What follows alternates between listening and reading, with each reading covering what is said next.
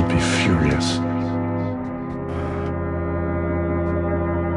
But from an objective point of view,